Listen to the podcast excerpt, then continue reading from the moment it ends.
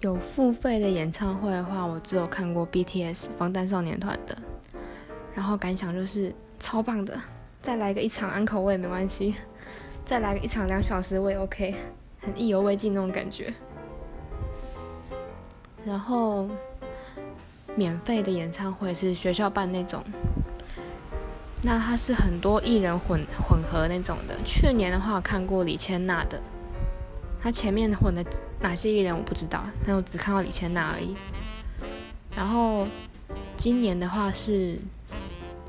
前半段是艾文同学《森林之王》的，没听过。然后再是草屯丽娜跟九一一，这两个我没有什么太